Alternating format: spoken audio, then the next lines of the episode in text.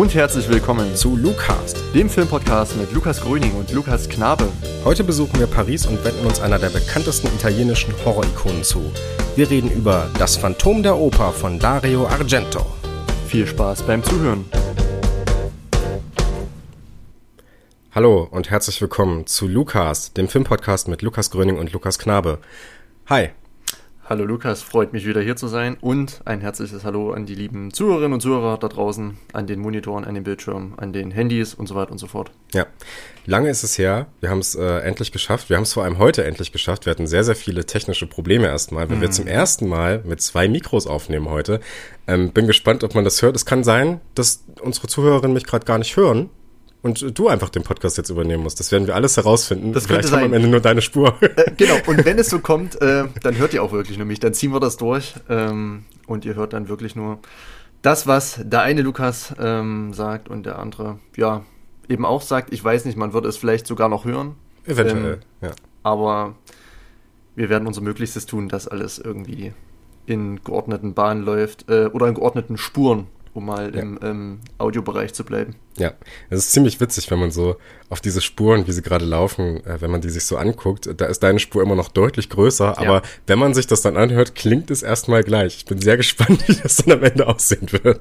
Eigentlich Fall. sollte es wirklich ähm, besser klingen. Ja. Hoffen wir mal. Vielleicht ähm, könnt ihr uns ja mal ein kleines Feedback geben, ob da in äh, technischer Hinsicht so ein paar Verbesserungen erzielt wurden. Ähm, kostet ja alles ein bisschen Geld, bisschen Aufwand und so weiter.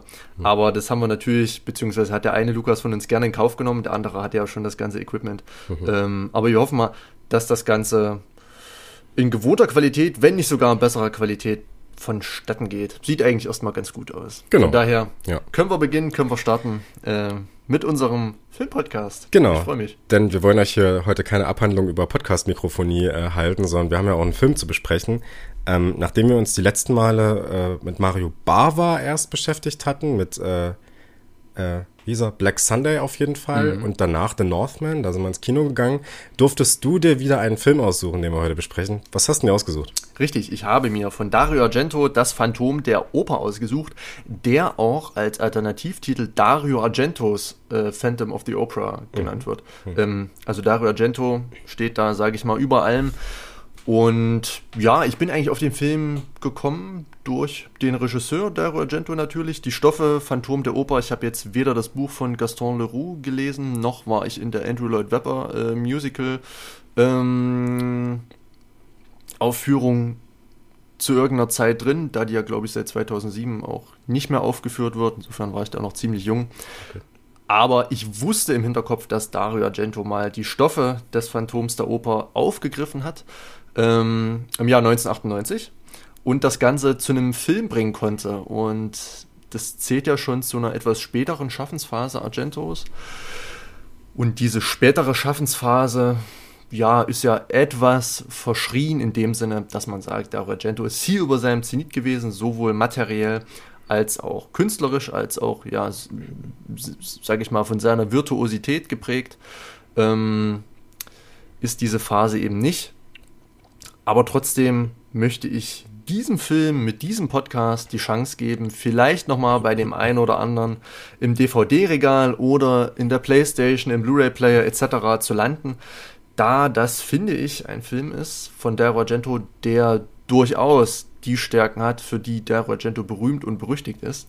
Ähm, mhm. Auch wenn der Film in der breiten Rezeption als eher negativ wahrgenommen wurde. Ähm, ich kann das nachvollziehen. Wir können auf die Gründe eingehen, die der Film, ja, die den Film zu einem guten, aber auch vielleicht äh, auf der anderen Seite zu einem äh, eher schlechteren, eher ja, schwächeren Film machen. Ähm, aber an sich fand ich das Experiment erstmal ganz spannend, dir einen unbekannteren Film aus der zweiten Reihe der Argentos zu geben, wo wir ja schon, sage ich mal, vom, vom Urvater, vom, ich hatte gestern in unserem Gespräch äh, Godfather äh, of Horror genannt, äh, Mario Bava, hm. den hatten wir ja schon mit Black Sunday. Äh, nun, sage ich mal, einen seiner Zöglinge, Dario Argento, mit dem Film Phantom der Oper, genau. Ähm, mich würde aber erstmal interessieren, so ganz allgemein, wie du den Film erstmal für dich sage ich mal, nach einer Sichtung, vielleicht auch nach zwei Sichtungen, ich weiß nicht ganz genau, wie Zwei. oft du ihn gesehen hast, zwei, Zwei. Ähm, wie ihn da so für dich einordnest. Ja, also ich äh, war erstmal sehr erstaunt, äh, muss ich dazu sagen, als ich den Film von dir bekommen habe, weil wir haben uns ja schon mal so ein bisschen über das, was wir vom Spätwerk von Argento schon gesehen haben, unterhalten. Allen voran Dario Argentos Dracula, beziehungsweise Dracula 3D, ein Film, ähm, ja, der so allgemeinhin, glaube ich, so ein bisschen als der Tiefpunkt seiner Karriere auch angesehen wird, glaube ich, ne, in vielen Kreisen. Äh, ich finde den ja ganz fantastisch auf seine Art. Äh, werden wir aber heute auf jeden Fall drüber sprechen. Weil Sehr diese- gern, ja. Das würde mich wahnsinnig interessieren, ja. äh, inwiefern du Dracula 3D und Phantom der vielleicht irgendwie in Bezug zueinander bringen kannst. Ja. Und äh, begründen könntest, was denn an Phantom der Oper oder eben an Dracula 3D so spannend ist. Denn Dracula 3D hat mich jetzt nicht so gepackt wie das Phantom der Oper, Mhm. aber wir können drüber reden. Ja. Und ähm, dementsprechend, also man muss dazu sagen, ich äh, mag diesen Film Dracula 3D auch nicht als funktionierenden Horrorfilm in irgendeiner Sicht, sondern es ist für mich äh, auch eine Art Meta-Experiment und es ist mir dabei egal, ob das irgendwie intendiert war oder nicht, aber ich finde das sehr, sehr spannend, was äh, Argento da gemacht hat in einer gewissen Weise. Ähm, und das äh, kann ich auch schon sagen, das fand ich auch bei Phantom der Oper wieder extrem interessant, sogar noch mal eine ganze Ecke äh, besser und äh, ja, mh, ich sag mal so, ähm, gezielter. Und ich hatte das Gefühl, dass das hier wirklich, dass es hier wirklich eine gewisse Intention dahinter steckt, wie das gemacht wurde und so. Und ähm, das ist bei Dracula äh, kommt das nicht so hundertprozentig raus, aber hier gibt es schon, gerade was so die Bildsprache angeht, die Symboliken und so, die aufgeworfen werden, ziemlich viele Sachen, die extrem interessant sind. Ähm, wir hatten gestern schon mal kurz drüber gesprochen. Ich habe den Film jetzt auch, also auch das Phantom der Oper nicht als funktionierenden Horrorfilm in irgendeiner Form wahrgenommen oder so sondern eben auch auf dieser Metaebene dann eher betrachtet. Und ich würde sagen, der Film fordert auch genau das heraus. Ich glaube, der will überhaupt nicht irgendwie in, in, ja, in die Fußstapfen zum Beispiel der Verfilmung von 1943 treten, ähm, die wir auch beide gesehen haben, über die wir auch nochmal sprechen könnten vielleicht. Ähm, sondern es geht eher darum, etwas über Film, über das Medium und über vielleicht auch ähm, Filmrezeption im Allgemeinen irgendwie auszusagen. Das finde ich ziemlich spannend an der ganzen Geschichte. Und von daher fand ich den ziemlich gut auch, ja. Hat mir sehr gut gefallen. Freut mich, genauso. Ähm, was habe ich mir ungefähr gedacht? Ich kannte den Film ja, ich habe ihn schon einmal vorher gesehen, ähm, bevor ich ihn jetzt hier auf den Tisch gebracht habe. Ähm, ja, wollen wir vielleicht erstmal kurz, bevor wir in die Tiefe des Films gehen, kurz über die Handlung äh, sprechen, beziehungsweise soll ich mal kurz meinen Vortrag Kannst du gerne machen. über ja. die Handlung halten. Wir haben das ja jetzt schon in Lukas so kultiviert, dass jetzt seit, ich weiß nicht, zwei oder drei Folgen die Handlung nicht mehr so lose erzählt wird, sondern dass ich das Ganze mal irgendwie in so, eine, in so einen kleinen Plot packe, äh, in so einen kleinen Trailer, um dem einen das vielleicht wieder in Erinnerung zu rufen und dem anderen, der, dem das vielleicht überhaupt nichts sagt, der, das, der die Folge aber äh, trotzdem gern hören möchte, ähm, dass der sich so ungefähr ein Bild machen kann. Es ist ein ziemlich kurzer Text. Ähm, Ist doch egal. genau, Leg- werde auch nicht los. zu viel Handlung verraten, aber genau die Problematik, auf die man dann vielleicht auch im Gespräch kommen könnte, wird, denke ich mal, ganz gut aufgeworfen. Von daher werde ich jetzt beginnen. Ich hoffe, ähm, ich bin nicht zu laut. Ja. Die Legen Handlung los. geht los. Also, Paris 1877. Die Bühne brummt, der Kronleuchter funkelt und die Pariser Aristokratie trifft sich in feinem Zwirn zum Sehen und Gesehenwerden in der Oper.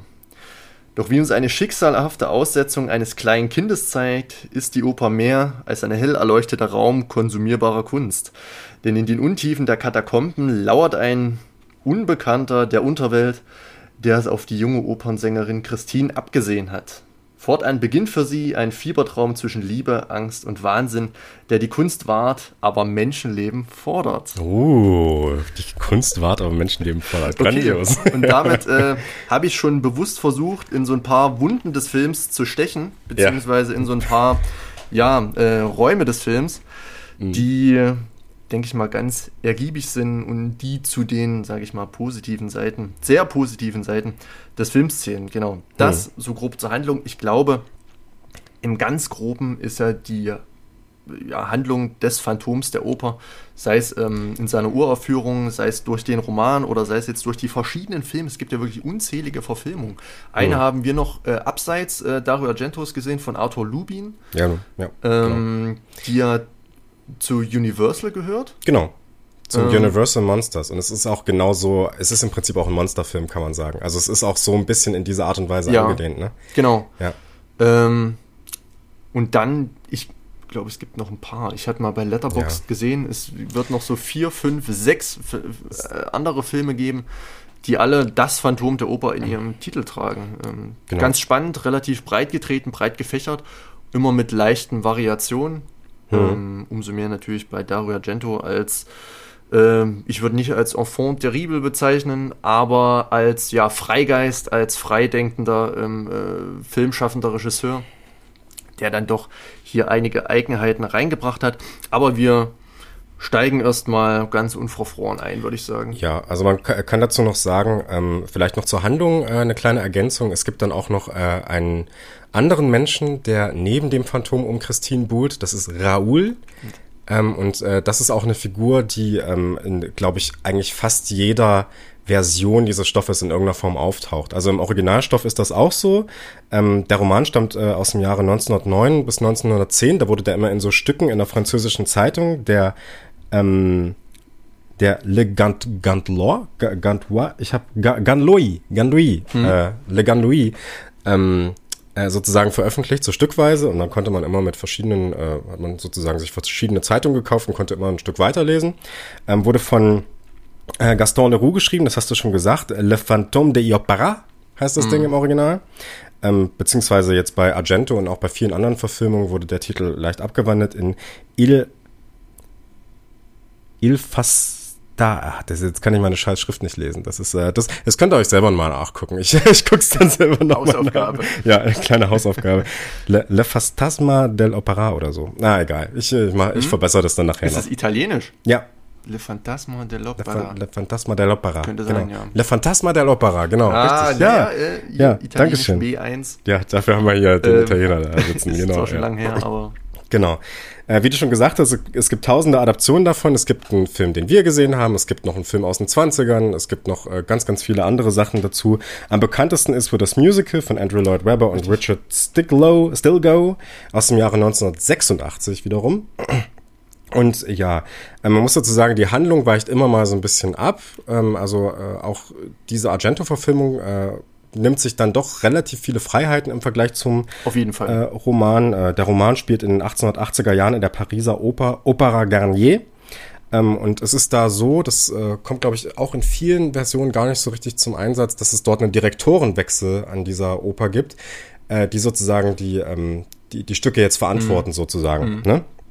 Ähm, und es ist dann auch so, also diese Christine gibt's auch, es gibt auch diesen, diesen Konflikt mit äh, Raoul und mit dem Phantom, die sozusagen um sie kämpfen.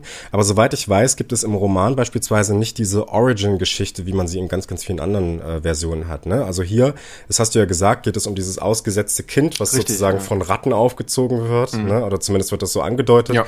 Ähm, in der Verfilmung von 1943 ist es so, dass der, dass äh, das Phantom erstmal ein als normaler, in Anführungsstrichen, Mensch auftritt, als ein Violinist, hm. ne? Mm.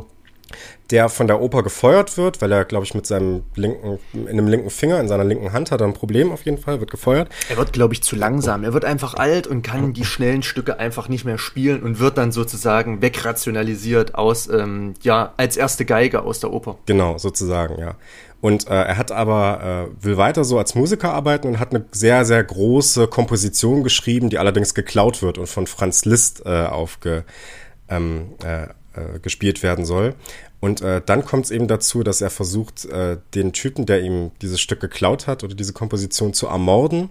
Und äh, zufällig hat dessen Frau da eine, ein kleines Becken mit Säure ja. da stehen und äh, schüttet ihm das ins Gesicht. Und da kommt es zu dieser Entstellung auch. Ne? Also mhm. das hat man ganz, ganz oft auch in diesen äh, Versionen von das Phantom der Oper, dass das, äh, dass das Phantom äh, eine Maske auf hat oder entstellt ist. Oder gerade eben eine Maske auf hat, weil es entstellt ist. Ne? Das ist mhm. ja jetzt was, was, bei, was wir bei dem Argento-Film nicht haben. Ne? Das Richtig. ist ja ein zentraler Unterschied schon.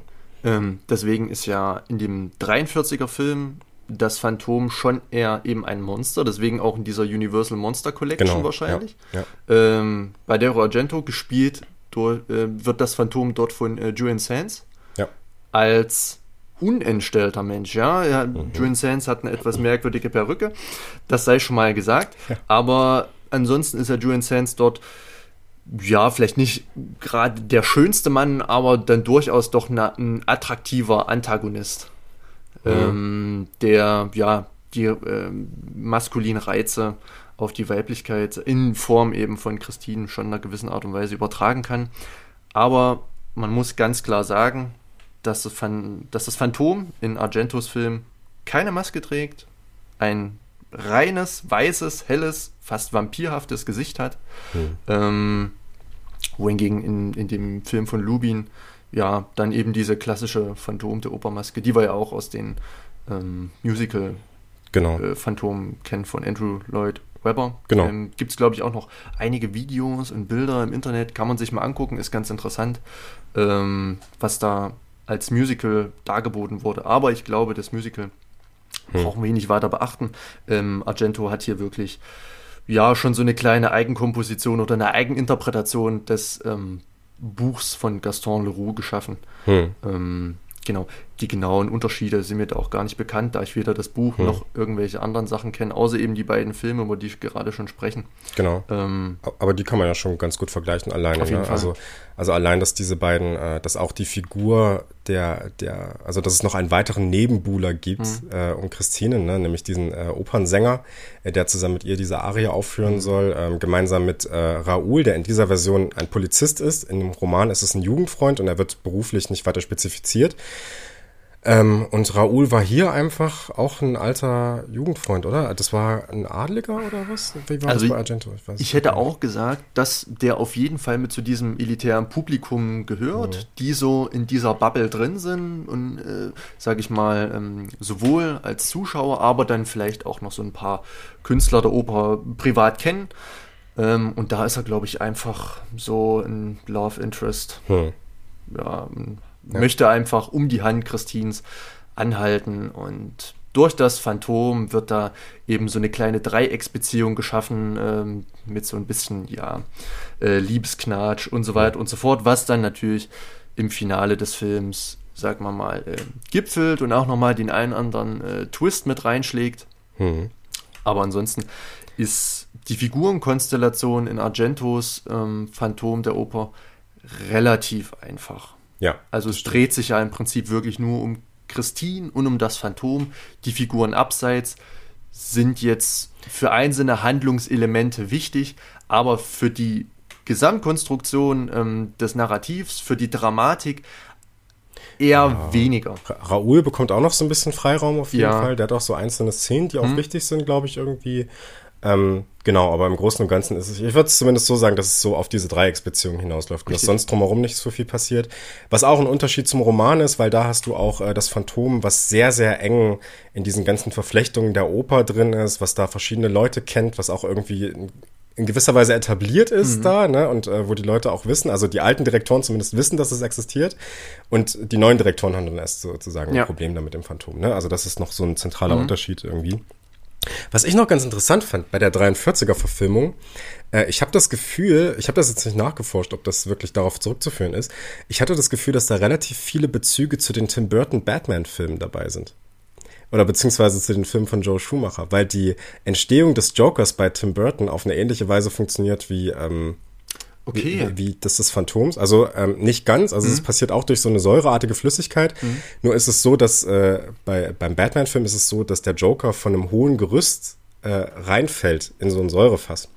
Und äh, ich finde, dass diese, diese Darstellung des Gerüstes, wo sie in der, in der Opernverfilmung lang gehen, dass das gewisse Ähnlichkeiten irgendwie äh, mhm. hat, ne? Da, zu, zu der Verfilmung von Tim Burton. Mhm. Und die Entstehung von Two-Face natürlich, ne? Also das hat ja so diese, äh, also es ist ja dann so, dass die Säure dann äh, das Gesicht des Phantoms in zwei Hälften so ein bisschen mhm. aufteilt. Eine verbrannt und eine immer noch ja, gesunde richtig, irgendwie. Stimmt. Und das sind so Bezüge, wo ich mich frage, kommt nicht vielleicht die Two-Face-Figur da auch irgendwo her? Aber das ist mhm. äh, reine Spekulation, habe ich nicht nachgeforscht. Ja, aber vielleicht eine Parallele, die durchaus äh, ja. gegeben ist, ne? Genau. Ja. Könnte man mal drüber nachdenken. Hm. Ja, Gut. Ähm, ich würde sagen, bevor wir richtig in Argento einsteigen, noch mal kurz was zum Regisseur. Für alle, die ihn überhaupt nicht kennen, zu Dario Argento, ist natürlich ein äh, Regisseur im Großen und Ganzen, einer der prägenden Schöpfer äh, des italienischen Horrorfilms und vor allem des italienischen Giallo Ähm, einer, der das da sehr, sehr weit und effektiv verbreitet hat, nachdem Mario Bava da so den Grundstein gelegt hat mit Blutige Seide,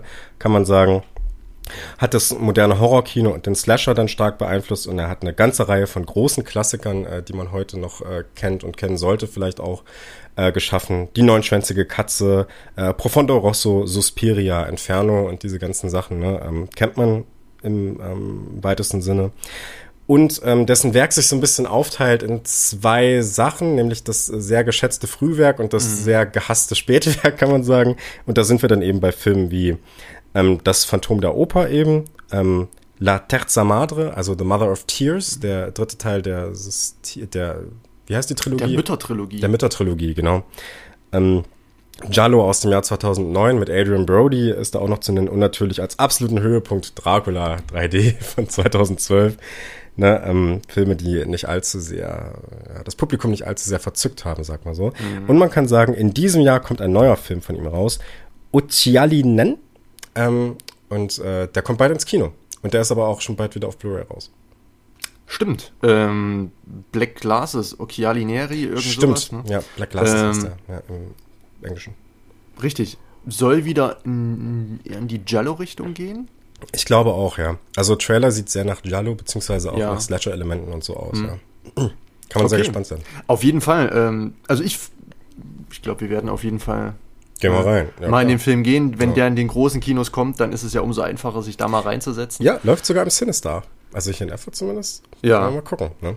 Schöne Sache. Ja. Ähm, Ganz kurz noch, was letztens übrigens auch im Sinister lief, wo wir beide drin waren, war äh, Serra una volta il West. Spiel mir das Lied vom Tod und was viele nicht wissen, Dario Argento hat da zusammen mit Bernardo Bertolucci das Drehbuch zugeschrieben. Mhm. Zu diesem Sergio Leone-Klassiker. Wahnsinn, ne? Ja. Also viele kennen ja mit Sicherheit Spiel mir das Lied vom Tod. Also ist ja ein Filmklassiker, der ein spätestens zu irgendwelchen Feiertagen auf Kabel 1 immer mal über die Füße laufen wird. Oder bei Arte oder so kam der, glaube ich, auch mal. Hm.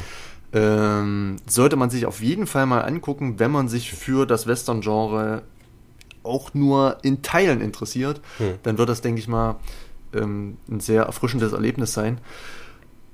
Umso mehr, wenn man bedenkt, dass Dario Argento in jungen Jahren zusammen mit Bertolucci so ein Brett geschrieben hat. Hm. Äh, Wahnsinn. Ja. ja. Bevor er als Regisseur angefangen hm. hat. Genau. Und jetzt, eben zehn Jahre nach Dracula 3D, ein neuer Film von Argento äh, in Regie. Mhm. Ähm, die schwarze Sonnenbrille oder die schwarzen Gläser, was auch immer.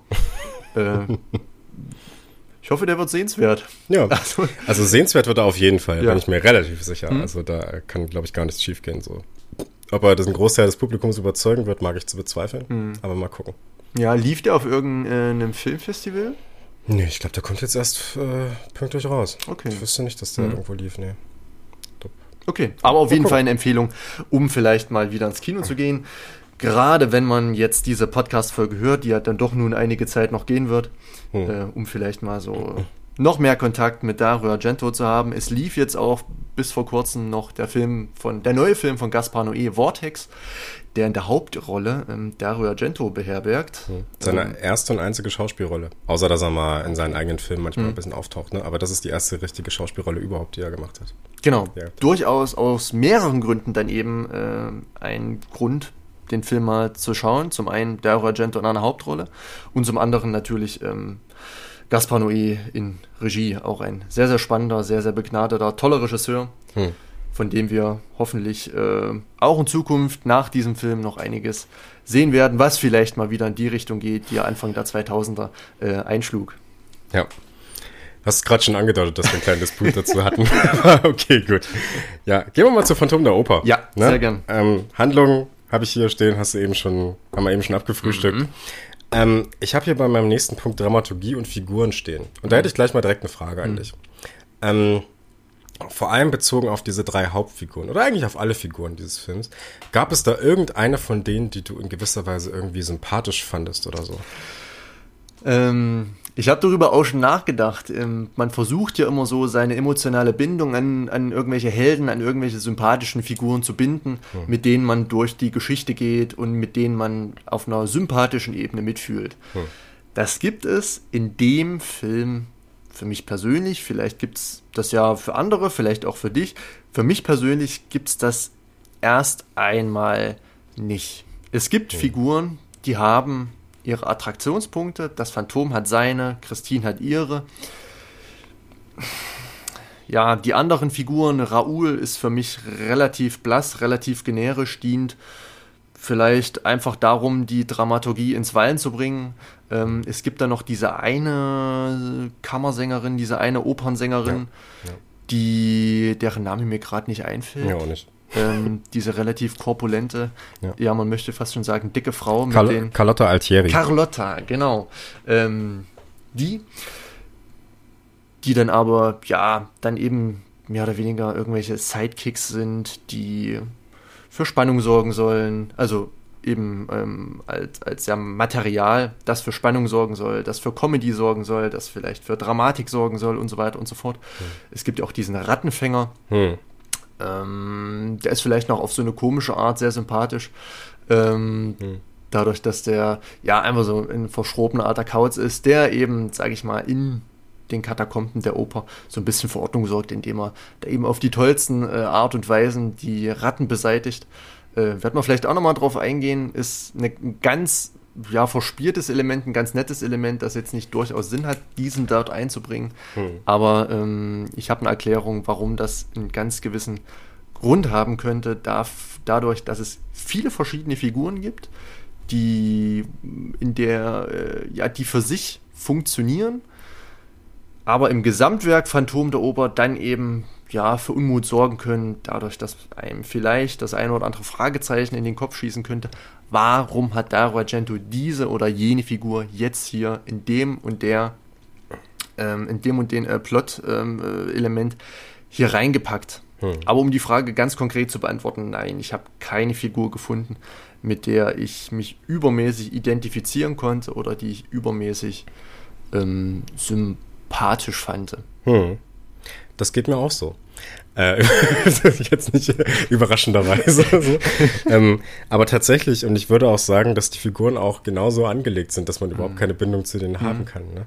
Das Interessante ist, glaube ich, dass es immer mal wieder Elemente gibt oder einzelne Stellen, wo, wo das ganz kurz wo man kurz davor steht, sowas aufbauen zu können. Also ich dachte da zum Beispiel an die Szene, in der das Phantom äh, dieses kleine Mädchen vor diesem Perversen da rettet. das so. stimmt, ja, ja, richtig. Das ist so ein Moment, ja. wo, man, wo man sagen könnte, okay, und auch, dass er sie dann laufen lässt mhm. ne, und so, das, äh, das funktioniert dann schon in, der, in dem Moment. Ja.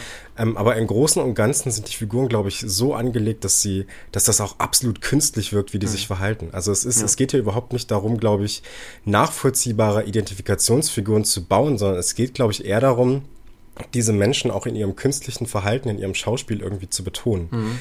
Ähm, ganz, ganz stark ist mir das aufgefallen in dieser äh, Szene, wenn das Phantom Klavier spielt und äh, Christine dazu singen soll, wenn sie da unten sind. Mhm. Und das so total komisch wirkt. Also das hat überhaupt nichts von irgendwie einer melodramatischen Szene, wo sich zwei Liebende zusammenfinden oder so, ja. ne? Sondern er schaut sie dann so ganz entgeistert irgendwie an, tippt dann total mhm. erratisch irgendwie auf seinem Klavier rum. Und es ist, äh, es hat überhaupt nichts Romantisches, ne? Es ist eher grotesk ja. irgendwie. Das und stimmt, ich, ja. Und das ist schon auch mein Gefühl, dass sich der Film über seine Figuren eigentlich eher lustig macht. Und das in den allermeisten Szenen, würde ich sagen. Mhm.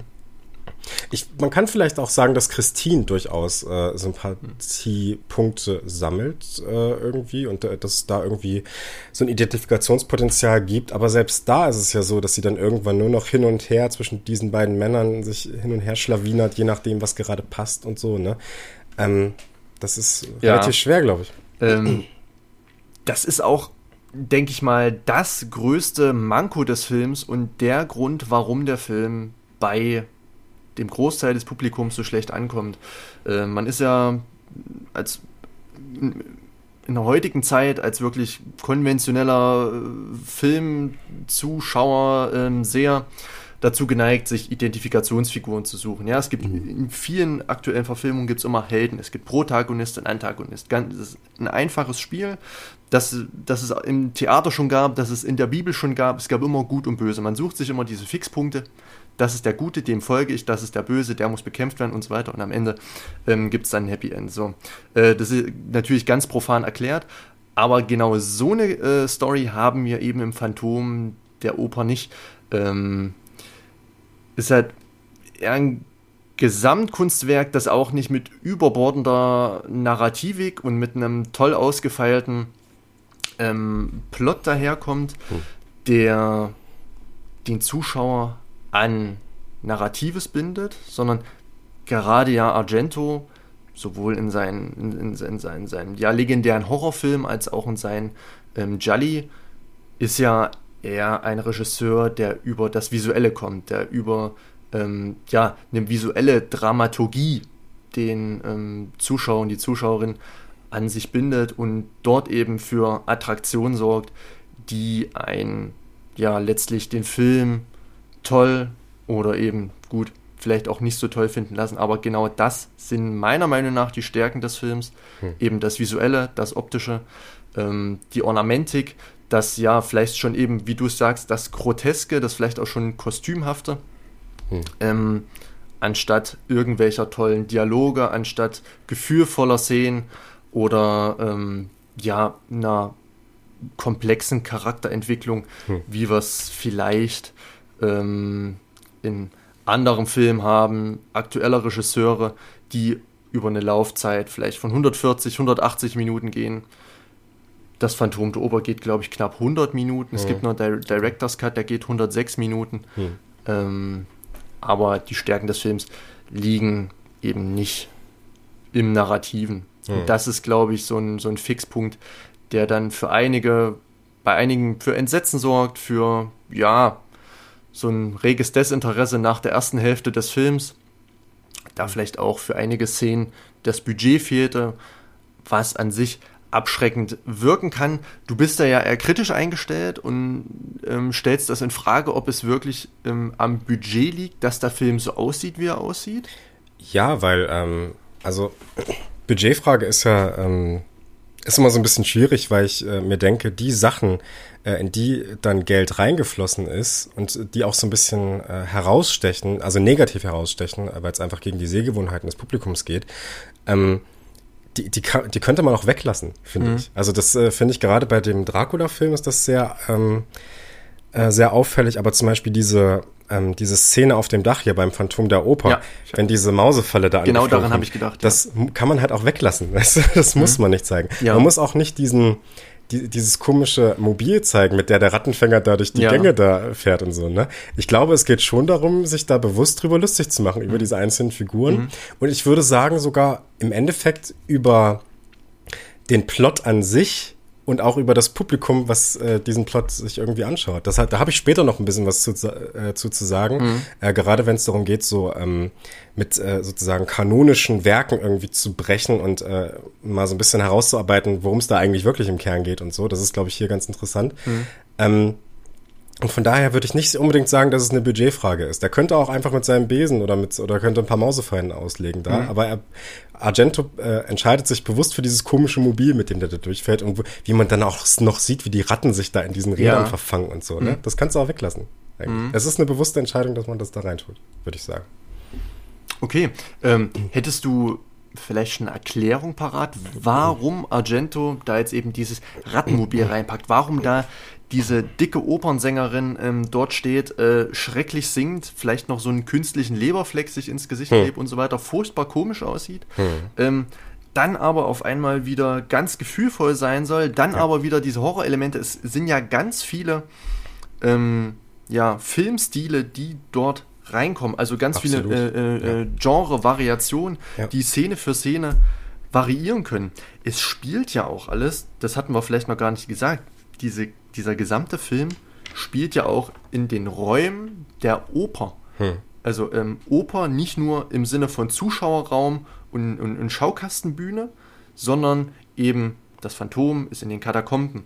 Dann hm. die ganzen ähm, ähm, ähm, ja, Opern, Opernkünstler ähm, sind auch irgendwo in irgendwelchen ähm, Vorbereitungsräumen, in, in, Schminkräumen, in vielleicht so kleinen Apartments, die in der Oper ähm, sind. Man bewegt sich in diesem Film eigentlich nicht außerhalb. Es gibt eine Szene, dieser, dieser Sauna-Club oder ja, ja, ja, was das stimmt. ist, wo, wo, Raul, Raul hm. mit seinem älteren Bruder mal ähm, hingebracht wird. Auch wieder so eine fast ja schon groteske, äh, skurrile Szene. Hm. Ähm, wo sich viele natürlich fragen, was soll das jetzt? Das Ganze wirkt dann fast schon ein bisschen ähm, Trash-Movie-artig, vielleicht.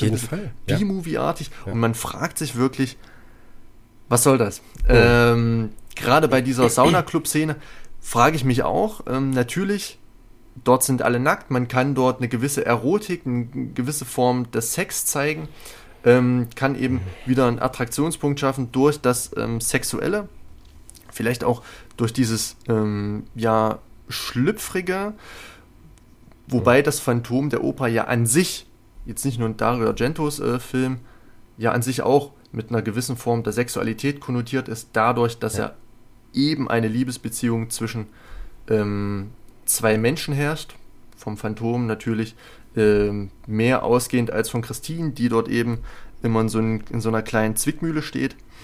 Aber ähm, ja, Mhm. mir fehlt noch so ein bisschen die Erklärung, warum gerade diese Sauna-Club-Szene, um die jetzt vielleicht einfach mal in den Blick zu nehmen, Hm. ähm, Dario Argento da reingepackt hat, sodass Raoul dort eine Vision Christins haben konnte, um dann letztendlich dort zu randalieren. Hm.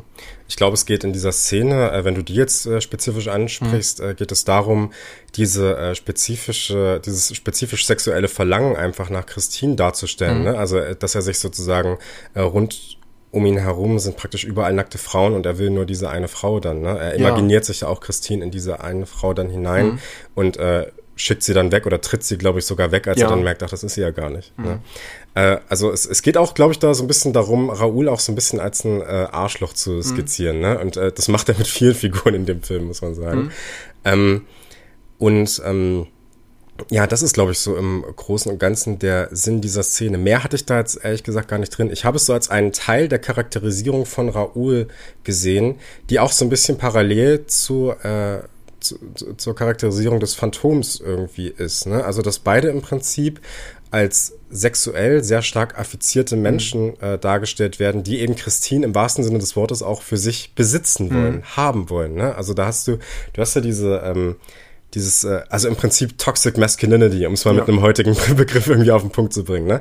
Das wird äh, beim Phantom auch sehr deutlich, gleich in diesen ersten Szenen, wenn da gezeigt wird, hast du ihn da, während Arie, äh, nee, während Christine auf der Bühne diese Arie singt, ähm, hast du ihn da sozusagen alleine in diesem Raum auf dieser einen Loge und er blickt auf sie, ne, also männlicher Blick, ne, ganz, ganz klar. Dann geht sie durch diesen Raum, dann steht er da schon da und wartet auf sie, ne. Das ist so richtig, also heute würde man sagen, das ist wahnsinnig aufdringlich Ja. im Großen und Ganzen. Ne?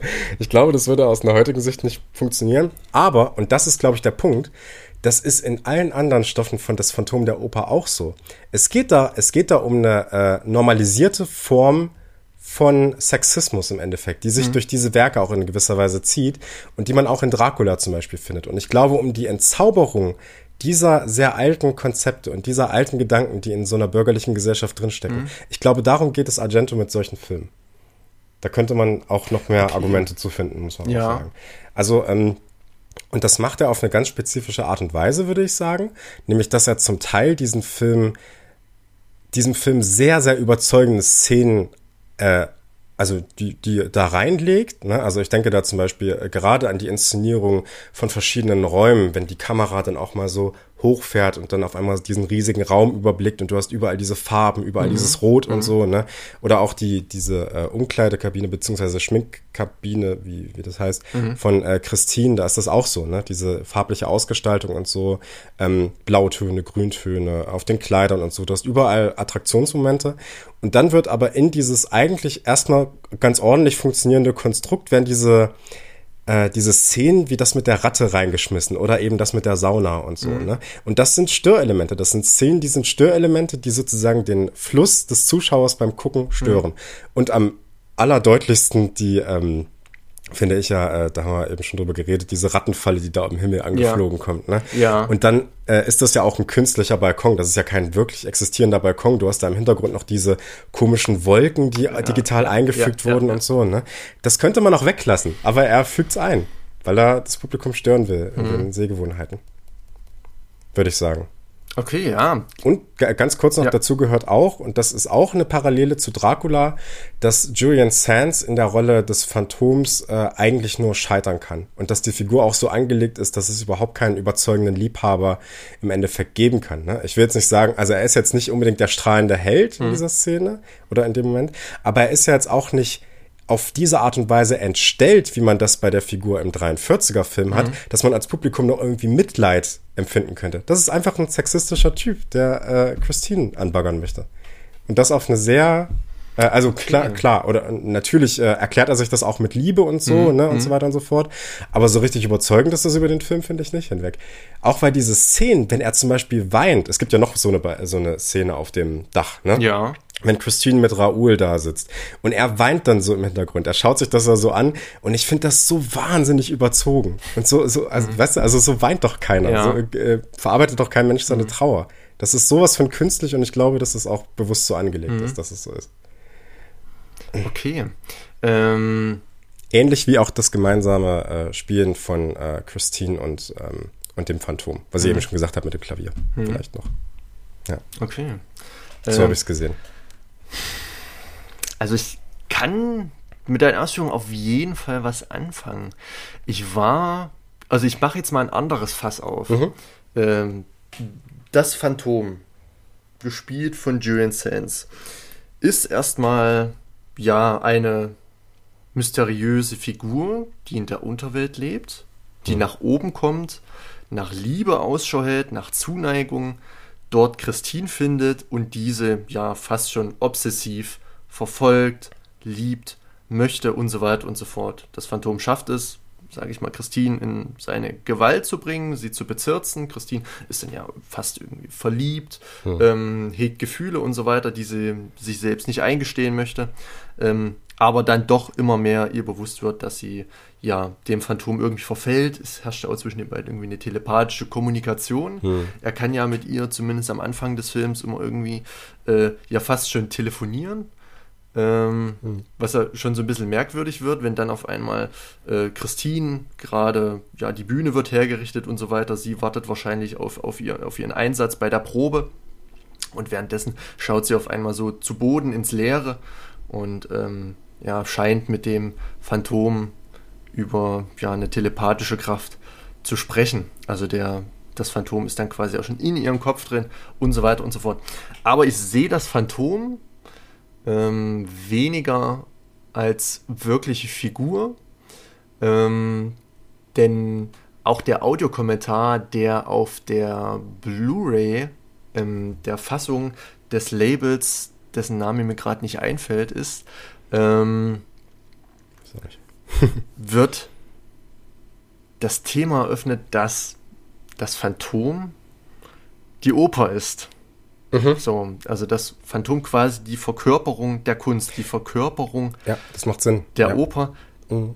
Das Phantom lebt im Untergrund. Das Phantom ist also das Fundament der Oper, auf dem die Festen dieser, dieser Saal, diese, diese Bühne, auf dem die Kunst, die rezipierbare Kunst als, als Raum einer, ein, eine ja, Kulmination von Kunst, als Kulminationspunkt des Komischen, des ähm, ähm, ähm, ja, Dramatischen, des ähm, ja, also Komödienhaften und auch des ja, Furchtbaren, des äh, Horrorähnlichen stattfindet.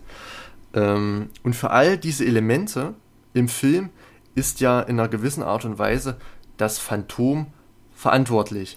Wir haben das Tragische, gerade am Ende, das Phantom opfert sich mehr oder weniger für Christine und Raoul. Das Phantom als Oper ist für das Tragische verantwortlich. Wir haben das Komische, das Komödienhafte. Wir haben diesen Rattenfänger, der auf die Suche geht äh, nach Ratten und so weiter und das Phantom zur Strecke bringen möchte, sich dafür auf urkomische Art, ähm, sage ich mal, Methoden einfallen lässt, Ratten und auch das Phantom in irgendeiner Weise zur Strecke zu bringen. Ähm, das Ganze wirkt recht komisch. Wir haben diese Carlotta, diese Opernsängerin, die ja dann auch so einen riesigen Ball auf den Kopf bekommt, ja. äh, danach irgendein Pulver ausstößt, irgendeinen Staub. Das Ganze wirkt auch sehr komisch. Ähm, wir haben dann wiederum Elemente aus dem Horrorfilm, das Phantom ja, bringt, sage ich mal, in der Unterwelt, in seinen Gängen, in denen er vertraut ist, in seiner Welt, verschiedene äh, Figuren zur Strecke auf sehr brutale Art und Weise. Da ist auch der Gewaltgrad äh, im Film sehr hoch und trägt eben ja die Handschrift der Italiener. Ähm, genau, und das sind halt verschiedene Genretypen, verschiedene ähm, Stile, die hier in eins gebracht werden, für die aber eine Figur eben verantwortlich ist. Und das ist das Phantom als, sage ich mal, Verkörperung, als Personifikation der Oper. Und die Oper ist in, in, in gewissen Art und Weise auch wiederum eigentlich auch nur ein Sammelbegriff oder ein, ein, ein Kulminationspunkt für die Kunst. Hm. Ähm, also wir haben die rezipierbare Kunst im Opernsaal, dort sitzen Menschen ähm, jeglicher Couleur. Hier wohl eher eben dieses geneigte Operpublikum, also Menschen der Oberschicht, Bildungsbürgertum und so weiter und so fort, hm. die dann eben auf der Bühne verschiedenste Dinge wahrnehmen. Gerade hier im Film eben, ich habe es aufgezählt, das Komische, das Dramatische und so weiter und so fort. Dort wird, sage ich mal, der Stein oder werden die Steine ins Rollen gebracht. Ähm, aber alles, was auf der Bühne als Rezeptionsort stattfindet, hat seinen Ursprung oder hat seinen Grund woanders, in den Räumen, in, in, im, äh, im Dach, im Keller und so weiter, in den verschiedenen Räumen hm. ähm, der Oper, des Kunstraumes, ähm, der, ja, sag ich mal, dann konzentriert eben auf der Bühne dargeboten wird als Kunstform. Sei es jetzt eben bildende Kunst, sei es jetzt eben eine Oper, sei es jetzt ein Film, sei es jetzt ein Bild, etc. pp. Hm. Ähm, diesen Gedanke finde ich eigentlich recht interessant und der rechtfertigt für mich dann eben auch die Eigenheiten Argentos und, und dieses ja fast schon groteske hm. und äh, Fragen aufwerfende Einbringen von Szenen und Handlungssträngen, die mit einem, mit einem konventionellen Blick keinerlei Sinn ergeben. Aber wenn man diesen Kunstbegriff aufgreift und, und diesen Kunstbegriff in die, in den, ins Zentrum des Films stellt ähm, und den Film dort rum, ähm, ähm, ähm sage ich mal, situiert und nach diesem Narrativ aufbaut, ergibt das, finde ich, wiederum sehr, sehr viel Sinn, wenn man das Phantom der Oper als Metafilm auf die Kunst sieht. Das würde ich absolut auch so sehen und ich finde, das kann man auch mit dem, was ich bereits gesagt habe, ziemlich gut zusammenführen. Ja. Weil man ja sagen kann, ähm, dass wir, du hast es ja schon gesagt, dass man dieses bürgerliche Publikum eben in diesen Opernsälen und so findet und sozusagen diese Kunst auf diesem Fundament, auf den Ratten sozusagen, Richtig. auf dem Untergrund, ja. auf dem Dreckigen und so weiter und so fort aufgebaut ist. Aber das Phantom ja von dieser Bürgerlichkeit im Großen und Ganzen abgelehnt wird. Mhm. Ne? Das heißt, eigentlich wird das Fundament verneint, mhm. wenn man sagt. Ne? Der Dreck ja. wird verneint, der sozusagen drunter steckt. Ne? Also kann man sich so ein bisschen vorstellen wie ähm, äh, äh, hier äh, äh David Lynch Blue Velvet so, mhm. ne? Die Anfangsszene, der mhm. grüne Rasen und darunter sind die Käfer und so, ne? Diese, das ist so dieser schöne, oh. dieses, das ist immer so das beste Bild, ja. um das zu beschreiben, finde ich. Mhm.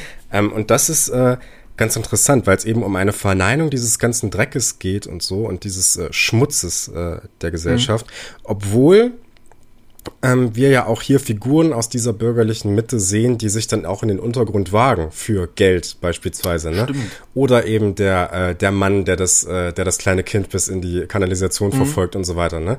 Also im Endeffekt wird die werden diese Figuren hier schon dargestellt, als, als ob die alle mehr oder weniger diesen Dreck am Stecken haben und diese dunklen mhm. Gedanken, ne, die man mhm. aber raushalten möchte aus der Gesellschaft. Und dahingehend finde ich übrigens auch die ganze Farbpalette des Films äh, in gewisser Weise interessant, weil diese Künstlichkeit ja auch ein Teil davon ist, dass man sozusagen diese ganzen Farben benutzt, äh, um sie, ja, sag mal mal so, äh, zu entwerten oder in gewisser Weise die, die Bedeutung zu entziehen, die sie vielleicht in anderen Filmen haben. Beispielsweise auch in so einem Film wie Suspiria, der auch mhm. von Rot und so weiter strotzt und so. Ja. Und ich würde sagen, dass es hier schon darum geht, dass wir hier ein Bürgertum haben, was sich diese Farben in gewisser Weise angeeignet hat mhm. und in die eigene Lebenswelt überführt hat. Ne? Also dass es sozusagen nichts Subversives eigentlich mehr gibt, was mhm. man dann in diesem Opernsaal zeigen könnte. Ne? Ich erkläre das immer ganz gerne mit äh, Rammstein, wo viele Leute sagen, also diese Band, die ist ja so total subversiv persuasiv und so krass, ne? Und das, äh, die legen den Finger wirklich mal in die Wunde und äh, das machen die eigentlich gar nicht mehr, würde ich sagen, ne? Mhm. Es ist eigentlich nur noch blanke Provokation, wenn man so einen Song wie Dicke Titten rausbringt, würde ich sagen. Ja. Ne? Aber also wirklich äh, was drin steckt nicht. Genauso wie man sich ja auch als so eine bürgerliche Gesellschaft dann auch gerne sowas wie das Gute aneignet, ne? Christliche Werte und so weiter. Mhm. Ich fand zum Beispiel die Farben Rot, Blau und Weiß ähm, die sind in dem Film sehr dominant und das ist eine Farbsymbolik, die man sehr, sehr häufig bei Mariendarstellungen findet. Ja? Also sie trägt immer unterschiedliche Gewänder und da ist mal ein weißes Gewand, was für die mhm. Reinheit steht, äh, das blaue Gewand für die Treue zum eigenen Sohne sozusagen, ne? findet man oftmals bei diesen Kreuzungsdarstellungen und so weiter. Ähm, und das Rot für das äh, Blut, was vergossen wurde vom Leibe Jesu und so. Ne? Mhm. Und äh, dass man sich das sozusagen angeeignet hat, aber eigentlich ähm, dass es sozusagen nur benutzt wird, um eine sowas wie eine künstliche Decke über den ganzen Schmutz drüber zu stülpen, den man eigentlich äh, okay. bei sich hat. Das ja. finde ich ganz interessant, ja. Hm. Du hättest das jetzt als künstliche Decke beschrieben? Durchaus. Okay. Hm. Ja. Beziehungsweise, dass man es sich angeeignet hat und äh, diesen Farben sozusagen diese Gefährlichkeit irgendwie entzogen hat, die sie ja. vielleicht in anderen Argento-Filmen mhm. oder so haben. Ne? Weil bei Suspiria ist das ja sehr stark. Nicht nur die Lichter, die da strahlen, sondern das mhm. ganze, die ganze Tanzschule hat ja diese, diese roten und weißen Stellen ja. wieder und so fort. Ne? Aber das Licht ähm, ist ja im Phantom der Oper im Gegensatz zu Suspiria weniger ja. ähm, extra äh, oder exzentrisch. Es fügt so. sich schon eher in, ins Gesamtbild ein. Man ja. hat jetzt keine roten, blauen, grünen Lichtschläge. Hm. Man hat Kontraste im Bild, die durch Kleidung, die durch Möbel, die durch, also Mobiliar, die durch äh, so ein gewisses Setdesign erzeugt werden. Hm. Aber ich glaube, es ist nochmal wichtig zu sagen, dass eben dieses exzentrische Licht aus Suspiria, wo wirklich mit Lichtkegeln gearbeitet wird, die einfarbig, sehr hell sind und auf Gesichter oder sage ich mal an Wände gestrahlt werden, um gewisse Reflexionen, um gewisse Bildräume zu erzeugen, die dann wiederum Gefühle äh, äh, schüren sollen und so weiter und so fort. Sowas haben wir beim Phantom, aber wenn ich mich recht entsinne, nicht. Wir haben ein, ein eigenes Licht, also wir haben auch die einzelnen Räume, sei es jetzt die Unterwelt, sei es jetzt die Bühne, sei es jetzt irgendwelche anderen Räume, in der Abhängigkeit von der Absicht der Szene, ähm, immer wieder andere Lichtsettings. Hm. Wir haben teilweise ein sehr, sehr hartes Licht ähm, oder Lichtkontraste, die sehr, sehr strikte Schatten werfen. Wir haben dann aber auch sehr, sehr äh, helle Räume, sehr weich gezeichnete äh, Räume in Abhängigkeit von der ähm, Stimmung. Und das hm. kann wiederum dazu beitragen, dass diese unterschiedlichen Lichtstile, genauso wie diese unterschiedlichen, ja, sage ich mal, Genretypen, miteinander in einem Film ins Spiel gebracht werden. Also meiner Meinung nach hat Dario Argento hier sehr, sehr viel in 100 Minuten versucht reinzupacken. Hm. Also ähm, sowohl was eben das Visuelle betrifft, als auch das Dramaturgische ähm, oder vielleicht das Narrative. Also es wirkt alles was hier in ja, 100 Minuten erzählt wird, sehr, sehr überladen und ist auch mhm. optisch mhm. sehr abwechslungsreich, sodass ja. es schon stören könnte, wenn man einen hell erleuchteten Raum hat. Es ist alles ja. freundlich, es ist alles schön, fast schon witzig.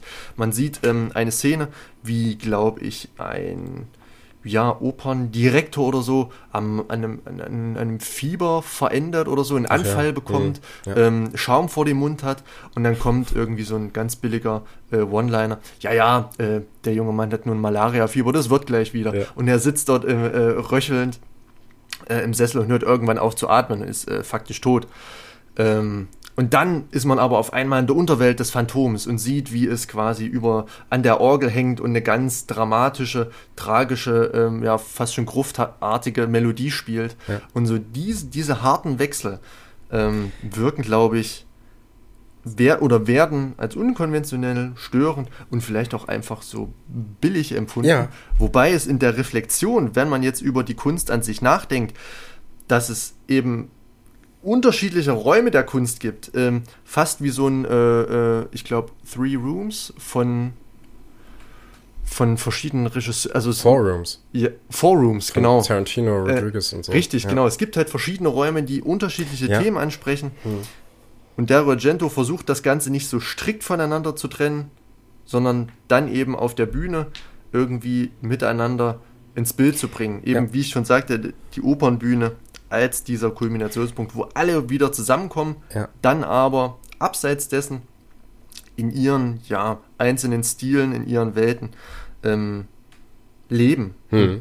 Genau das kann vielleicht ja ein Grund sein, weswegen der Film gar nicht mal so gut ankommt. Aber wenn man sich dem gewahr ist, ist das, ja. finde ich, sehr, sehr ergiebig. Ja, ich, äh, ich, ich würde sagen, ähm, also du hast recht damit, dass er sehr viel zusammenpackt, äh, mhm. sozusagen, und äh, sehr viele Stile und sehr viele Arten des Filmemachens, die auch in keinster Weise irgendwie zusammenpassen. Ne? Mhm. Ne? Du hast diese, diese langsame Rauminszenierung beispielsweise mit diesen vielen Farben und so weiter mhm. und so fort. Dann hast du plötzlich Szenen, wo ganz, ganz schnell geschnitten wird, wo äh, du eine Figur hast, die irgendwo hinguckt und dann kommt aus dem Off irgendwie äh, irgendwie so ein Schrei-Schnitt und die Figur hat sich gar nicht umgedreht, sondern sie guckt schon in die Richtung ja, oder sowas. Ja. Ne? Das, was man bei Dracula auch hat. Ne? Also so, ähm, und das sind so, oder auch, dass diese, neben dieser langsamen Rauminszenierung dann auch mal sowas steht, wie eben diese Fahrt mit dem Rattenmobil, um es jetzt einfach mal so zu nennen. Ne? Richtig, Das ja. passt in keinster Weise irgendwie zusammen. Und äh, das, mhm. das, es geht nicht darauf, oder es, es kommt hier, glaube ich, nicht darauf an, dass das trotz dieser vielen verschiedenen unterschiedlichen Stile so eine Homogene Homogenität ergibt, sodass es trotzdem noch zusammenpasst, wie man es zum Beispiel, würde ich sagen, bei Fabian oder der Gang vor die Hunde hat, mhm. ne? sondern es geht schon darum, die Unterschiedlichkeit und die, äh, die, die Art und Weise, dass es nicht zusammenpasst, zu betonen. Das heißt, der Film funktioniert an sich eigentlich nicht, aber ich würde sagen, gerade dadurch, dass er nicht funktioniert, funktioniert er wieder auf einer Metaebene sehr Fall, gut. Genau, weil ja. es, und das ist ja so ein bisschen das, was so meine These wäre, weil es ja darum geht, sozusagen diesen bildungsbürgerlichen Kanon zu zerstören in einer gewissen Weise. Ne? Also das, was so ein Publikum eigentlich hat, dass man sieht, okay, wir haben hier Phantom der Oper, wir äh, haben hier so ein Werk, das muss man mal irgendwie gesehen haben und das muss man sich mal gegeben haben, man muss mal diese Oper sich irgendwie mal angesehen mhm. haben, aber so groß drüber nachdenken, was da drin eigentlich drinsteckt, nämlich diese durchaus ähm, durchaus diese Geschichte, die eigentlich so nicht mehr so richtig in unsere Zeit heute passen will, ne, von den ganzen äh, Genderfiguren mhm. beispielsweise und so weiter und so fort dass man darüber reflektiert. Ich glaube, darum geht es in diesem Film, mhm. dass er das wirklich aufs absolut niedrigste auf einer Handlungsebene zumindest reduziert und uns einen Film darbietet, der in diesem Sinne nicht funktioniert, so dass wir darüber reflektieren müssen irgendwie mhm. wiederum, ne? So dass wir wirklich nur diese beiden Sexisten, zumindest jetzt in dieser Figur, äh, in, in diesem Film präsentiert bekommen und die auch als solche dann wahrnehmen, ne? Mhm. Und auch wahrnehmen, dass das in der bürgerlichen Gesellschaft eben auch so angelegt ist in einer gewissen Weise, ne? Also das ist ähm, ähm, Genau, also dass man, äh, und das ist eben auch das, was ich sagen würde, was er bei Dracula auch gemacht hat. Nur noch mhm. viel, viel radikaler, weil das ist ein Film, der nicht mal mehr diese schönen äh, Momente wie hier in Phantom der Oper überhaupt hat. Ne? Das gibt's ja eigentlich gar nicht mehr. Das kann man auch nochmal guten Gewissens hervorheben. Der Film hat Szenen, die wunderschön sind, die ja. toll gefilmt sind. Ähm, ich sag mal, dafür, dass der Film ja nun auch schon, ähm, wie alt ist? 24 Wer? Jahre. Welcher jetzt? Ähm, äh, Phantom der Achso, ja, 24 Jahre. Ähm, ist er trotzdem in, in, in, in, seiner Formalität ganz wunderbar gefilmt und knüpft eben an, ja, sage ich mal, die große Schaffenskraft Dario Argentos an. Hm. Ähm, natürlich haben Filme wie Suspiria oder Inferno auch nicht diese ja, narrativen Kunstgriffe, ähm, dass man jetzt sagen könnte, Suspiria oder Inferno sind auf einer narrativen Ebene als, als, als, als, als, als sage ich mal, ähm, Filme eben des Narrativen ganz wunderbar auserzählt und haben eine Handlung, die überbordend ist und äh, mhm. auf einem ganz hohen Level spielt. Das haben wir da ja auch nicht. Mhm. Ähm, aber Suspiria und Inferno bleiben bei einem Setting, Horrorfilm. Mhm. So, die, die übernehmen eben diesen Stil und bauen ihre Angst, die Furcht und ähm, ja, die Räume und auch in, in, in einer gewissen Spiegelung der Sexualität ähm, auch in diesen Slasher, äh, äh, Slasher-Szenen und so weiter, ähm, durch Penetration und so weiter und so fort, was wir hier ja auch wiederum haben, ähm, wenn zum Beispiel dieser eine Mitarbeiter der Oper, der auf diesem ja, kegelförmigen Fels aufgespießt hm, wird, hm, hm. haben wir auch wieder verschiedenste ähm, ja, sexuell aufgeladene äh, Szenen, ja. die wir auch in Inferno und Suspiria haben, als große Werke Argentos, die dort aber in eher einer reineren Form ähm, ja, dargestellt werden, während das hier ja fast schon postmodern ist. Man nimmt verschiedene Stile, schmeißt die alle zusammen, reiht die in, in einer ganz freigeistlichen Art aneinander, versucht die miteinander ins Spiel zu bringen, versucht immerhin irgendwie eine kohärente eben unter dem Deckmantel Phantom der Oper ähm, Handlung ins Spiel zu bringen. Und ja, schafft damit dann schon einen Spielfilm, der unterhalten kann, der sagt aber vom Unterhaltungswert eher, ja, ähm, in einer, in einer, ja, eher, na, trashig würde ich nicht sagen, aber. Phasenweise schon. Ja, hm. ähm, aber in einer formalen Ebene, dann ist das trotzdem auf jeden Fall ganz fein gemacht, wobei ich mir natürlich ähm, billigen muss, dass es auch Szenen gab, die mich dann ja, Fragen zurückließen, wie zum Beispiel diese, diese Rattenfalle, in der dann auf mhm. einmal die Menschen kleben, dann mhm. diese Wolke und der sinier das sinierende Phantom hinter diesem ja schrecklich hässlichen Special Effects. Ja, das hat was von, äh, von dem äh, ankommenden Zug in Dracula, ne? Irgendwie dieses Bild, wenn der Zug ankommt und da hast du ja. auch diese Rauchwolken da, die überhaupt nicht ins Bild passen. Es, es sieht so. aus wie ein altes Computerspiel. Ja, genau. Ja, ja. ja. es ist, äh, ich finde das aber ganz schön, weil man sich ja die Frage stellen muss, und ich glaube, die Frage stellt sich so ein Argento auch, wenn er einen Film macht. Er hat ja diese großen Filme gemacht, wie Suspiria mhm. und so, die heute teilweise, die, die du heute teilweise kaum noch im DVD-Regal oder mhm. im Blu-ray-Regal ungeschnitten bekommst und so, ne? Die also doch noch irgendwie was Subversives dran äh, an sich haben, ne? Aber trotzdem sind die ja in so einem gewissen Kreis, äh, Filmliebhaberkreis, heißen die ja irgendwie dann doch sehr beliebt und so, ne? Und ähm, ich habe mich gefragt, äh, ob sich Argento auch die Frage stellt äh, bei so einem Film, ähm, welche, auf welche Art kann ich eigentlich einen Film noch machen, um irgendwie subversiv zu mhm. sein, ne? um irgendwie noch Diskussionen auszulösen und auch mal ein Publikum vom Kopf zu stoßen und ja. so. Und ich glaube, da ist das auch eine richtig schöne Möglichkeit, mhm. dass man eben so einen großen Klassiker wie das Phantom der Oper nimmt und den dann auch mal phasenweise zumindest mal so richtig verhunzt. Ne? Mhm. Also es gibt diese schönen Szenen und da wird ein Publikum rangeführt, äh, auch, äh, es wird auch eine gewisse Illusion erzeugt. Äh, Immersion ist da ein großes Stichwort und so.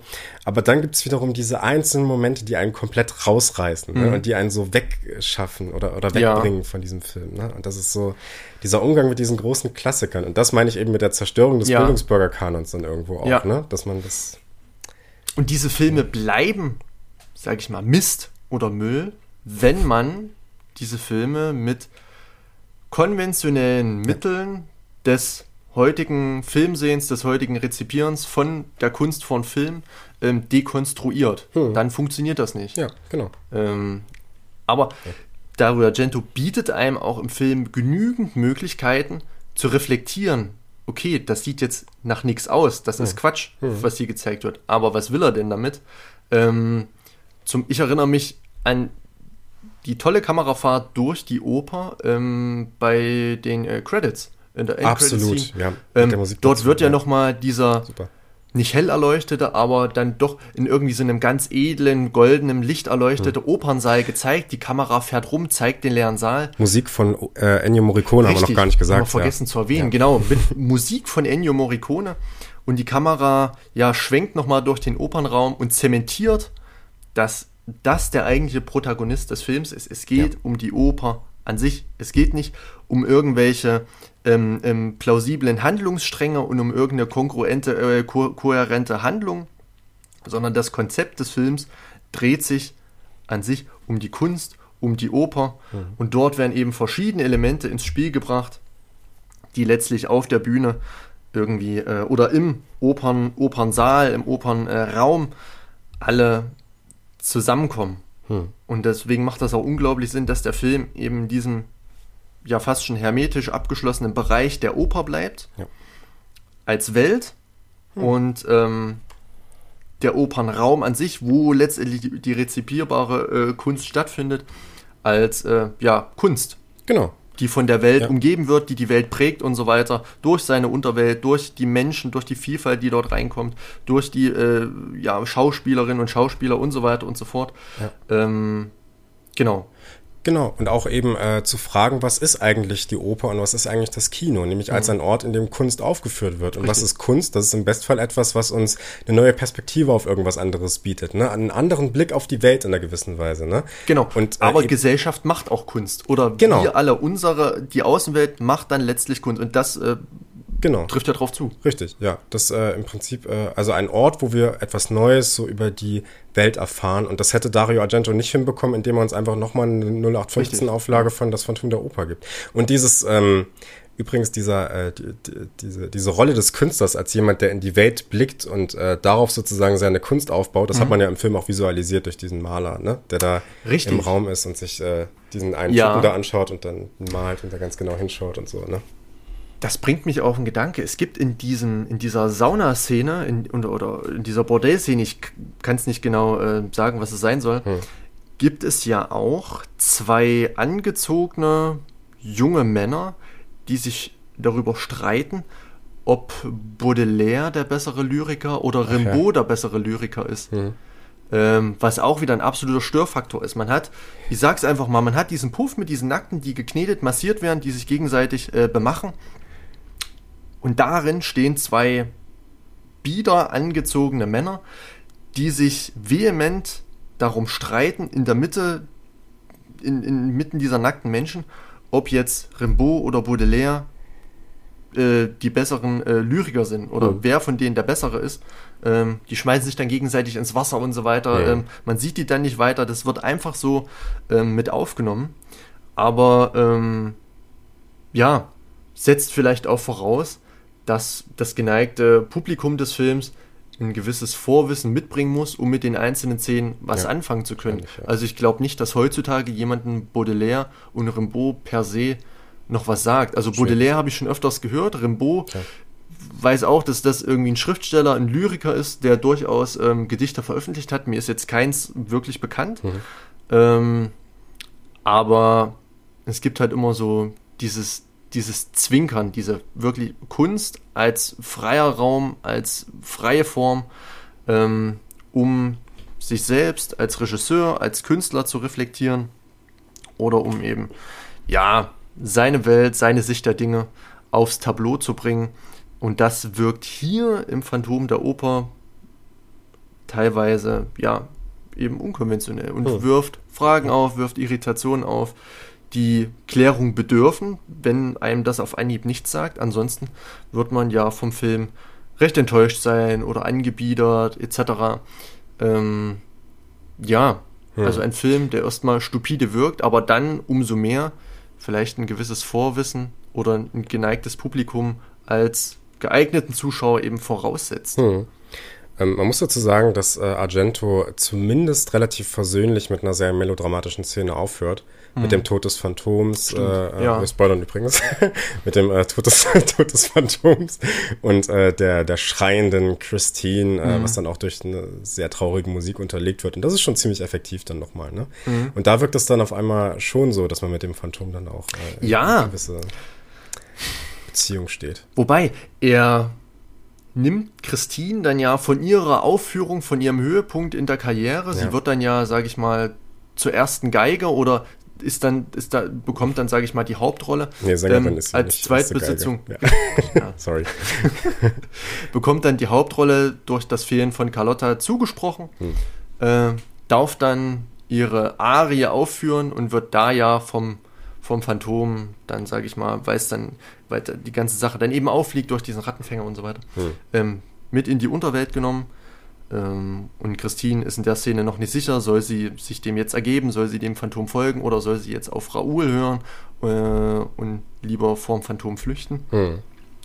Ähm, und Christine schlägt mit einem Stein dem Phantom eins über, hm. blutet und so weiter und so fort, will weg, will vom Phantom eigentlich nichts mehr wissen.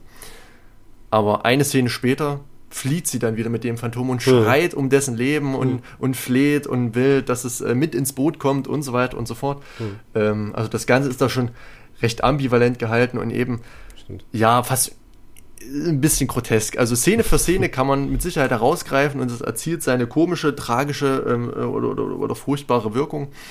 Aber dann insgesamt sind dort schon ähm, Handlungsstränge enthalten, die dann nicht so äh, kohärent wirken, wie man sich das aus anderen Romanzen oder ja, äh, sag ich mal, Dramen, Melodramen ähm, so ja vorstellt. Hm. Also wirkt etwas Stimmt. verschroben, etwas komisch, etwas kauzig, aber das ist halt Argento. Ja. Argento Spätwerk. Ja. Richtig. Ähm, also ich habe nichts mehr. Ähm, ich habe soweit auch nichts mehr. Ähm, zu erwähnen wäre vielleicht nochmal, ich hatte es angedeutet, eben der Audiokommentar, der ich bring's leider nicht mehr der, der ähm, zusammen. Genau, der auf der Blu-ray auf DVD ist wahrscheinlich auch. Ne? Ähm, ist und auf der DVD ja. einer aktuellen Edition, würde ich sagen. Ich glaube, diese Blu-ray-Edition gibt's noch und ich glaube, es ist auch die einzige Edition, die gerade ähm, auf dem Markt ist. Und die sollte man sich, wenn man etwas Interesse für den Film hegt, auf jeden Fall mal zulegen oder ausleihen etc. Denn dort ist, wie gesagt, ein sehr, sehr hörenswerter Audiokommentar von Professor Dr. Markus Stiegelegger und Dr. Kai Naumann drauf, die den Film analytisch besprechen. Und das Ganze sollte man, wenn man in den Genuss kommen möchte, mal machen. Hm. Ähm, ist wie gesagt in den Extras gleich als erstes vorhanden. Geht wie gesagt, ist als Audiokommentar, geht über die ganze Filmlänge und bietet noch einige interessante, sehr, sehr interessante Zusatzinformationen. Ähm, zum Beispiel vielleicht noch, dass der Drehort äh, in Italien und Ungarn stattfand und ich glaube, die Opernszenen wurden sogar in Budapest gedreht. Ja. Ähm, vielleicht, das fiel mir gerade noch so ein, vielleicht nochmal ganz erwähnenswert, aber in die Richtung geht, ja, sag ich mal, das Informationssammelsurium Stiegeleggers und Naumanns im wirklich sehr hörenswerten Audiokommentar. Digi Dreams Studios habe ich jetzt gefunden. Stimmt das? nicht. Ich weiß nicht. Das Label hat einen sehr kurzen Namen. Vertrieb ist die VZ Handelsgesellschaft. Okay. Herausgeber Digi Dreams. Findet ihr. Vielleicht ist es das. Ja. Okay. Alles klar, haben wir es, ja? Dann haben wir es soweit mit dem Phantom der Oper. Ich hoffe, wir konnten euch den Film so etwas erschließen, etwas nahebringen und vor allem unsere Sicht der Dinge ähm, in der Zeit. Ich sehe es, glaube ich, gar nicht durch das neue Programm. Ich kann gar nicht sagen, wie lange wir jetzt gequatscht haben. Ich habe mich das auch schon die ganze Zeit gefragt. Ja. Aber wird schon passen irgendwie. Genau. Aber ich denke mal, wir sind auf alles Nennenswerte soweit eingegangen. Gut. Sehr schön. Ähm, das Phantom der Oper von Argento solltet ihr auf jeden Fall sehen. Ähm, viele werden den Film wahrscheinlich nicht gesehen haben. Mhm. Ähm, aber in der nächsten Episode sprechen wir über einen Film, den die meisten von euch wahrscheinlich gesehen haben, den aber Lukas Knabe noch nicht gesehen Richtig. hat. Ähm, lustigerweise weißt du ja schon, was du jetzt bekommst. Ähm, du hast es schon mal erraten. Ich muss das aber mal ein bisschen vorbereiten. Okay. Ich muss das mal ein bisschen auskosten. Ja, sehr gern. Ähm, du hast in deinem Leben schon sehr viele Filme gesehen. Du hast sehr viele Filme gesehen, die du auch sehr, sehr magst, die mhm. du auch sehr gut findest. Dazu gehören Filme wie Der Soldat James Ryan. Stimmt. Jaws, der weiße Hai. Ja. Ähm, Jurassic Park, wenn man mal, ich bin mir nicht mehr ganz sicher, aber ich glaube, ich erinnere mich daran, wenn man mal auf deinem Letterboxd-Profil vor einigen Zeiten äh, unterwegs war, da hat man sogar Jurassic Park mal unter deinen Favorites gesehen. Stimmt, Stimmt, das? ja. Ja. Also ist schon für einen Regisseur, Steven Spielberg, ne, mhm. ne, den du durchaus magst, kann ja. man sagen. Ne? Findest ja. du gut. Kann ich äh, zweifellos bestätigen. So als Kindheit, ne? Ähm, jetzt gibt's da, jetzt hat der Typ ja noch einige andere Sachen gemacht, die man vielleicht nicht so kennt, ne? die jetzt nicht jeder gesehen hat. Vielleicht mhm. so Catch Me If You Can oder ähm, Lincoln mhm. oder Indiana Jones. Nee, warte mal, den hat eigentlich jeder gesehen, ne? Indiana Jones hat eigentlich jeder gesehen, ne? Außer Lukas Knabe. Lukas Knabe, ein Riesenfan von Steven Spielberg, ja. aber was er noch nie gesehen hat, sind die ersten drei Indiana Jones Filme. Ja. Das glaubt ihr, das glaubt man gar nicht, oder? Ich glaubt ihr das? Erklären. Ich glaub's auch nicht. Leute, Leute, Leute, Leute, Leute. Das müssen wir ändern. Und deswegen bekommst du jetzt hier eine Blu-ray-Box mit der 4-Movie Collection zu Indiana Jones. Ähm, und äh, um das noch zu spezifizieren, wir werden nicht über jeden einzelnen Film dieser Reihe sprechen, sondern die Pflicht und der Film, über den wir sprechen werden, ist der allererste Indiana Jones Film, Indiana Jones, Jäger des verlorenen Schatzes oder im Englischen Raiders of the Lost Ark. Über diesen ich Film bin, sprechen wir. Ja. Ich habe schon äh, die, die These aufgestellt, mhm. wenn der Lukas hier den ersten Film gesehen hat, dann wird er die anderen beiden auch sehen. Den vierten kennst du schon. Ja, ne? den habe ich im Kino gesehen. Ja, ja. das, das Wichtigste schon mitgenommen ähm, genau, ich, ich habe die Vermutung aufgestellt, dass du Temple of Doom und ähm, The Last Crusade dann auch noch gucken möchtest. Mhm. Aber die absolute Pflicht fürs nächste Mal ist der erste Film. Okay. Und äh, da bin ich mal sehr gespannt, wie du das findest.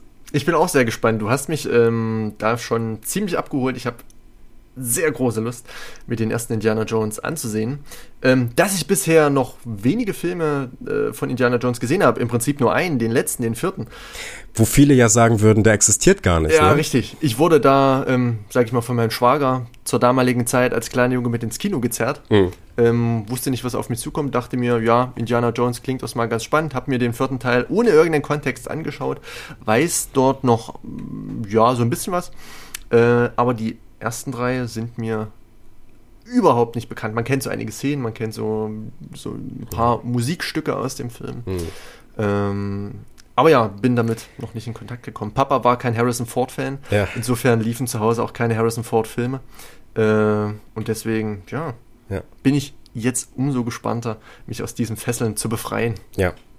Den, äh, also wie gesagt, der, der zweite Film, äh, da sagen auch viele, der ist auch immer noch sehr, sehr gut, extrem charmant. Aber äh, viele würden behaupten, der erste Indiana Jones und der dritte sind äh, das Beste, was Steven Spielberg je gemacht hat, vielleicht noch zusammen mit Jaws. Ähm, meine Lieblingsfilme von ihm sind es auf jeden Fall. Bin gespannt, was du dazu sagen wirst. Indiana Jones, Raiders of the Lost Ark, beim nächsten Mal hier bei Lucast. Ich freue mich. Ja, dann äh, macht's gut. Ciao, äh, schöne Pfingsten, falls ihr es am Pfingsten hört, am Pfingstmontag. Äh, die Folge kommt Montag raus, ne? Genau. Richtig. Oder? Ja. So sieht's aus. Also, äh, na, schöne Pfingsten, macht's gut. Ciao, bis zum nächsten Mal. Tschüss. Macht's gut.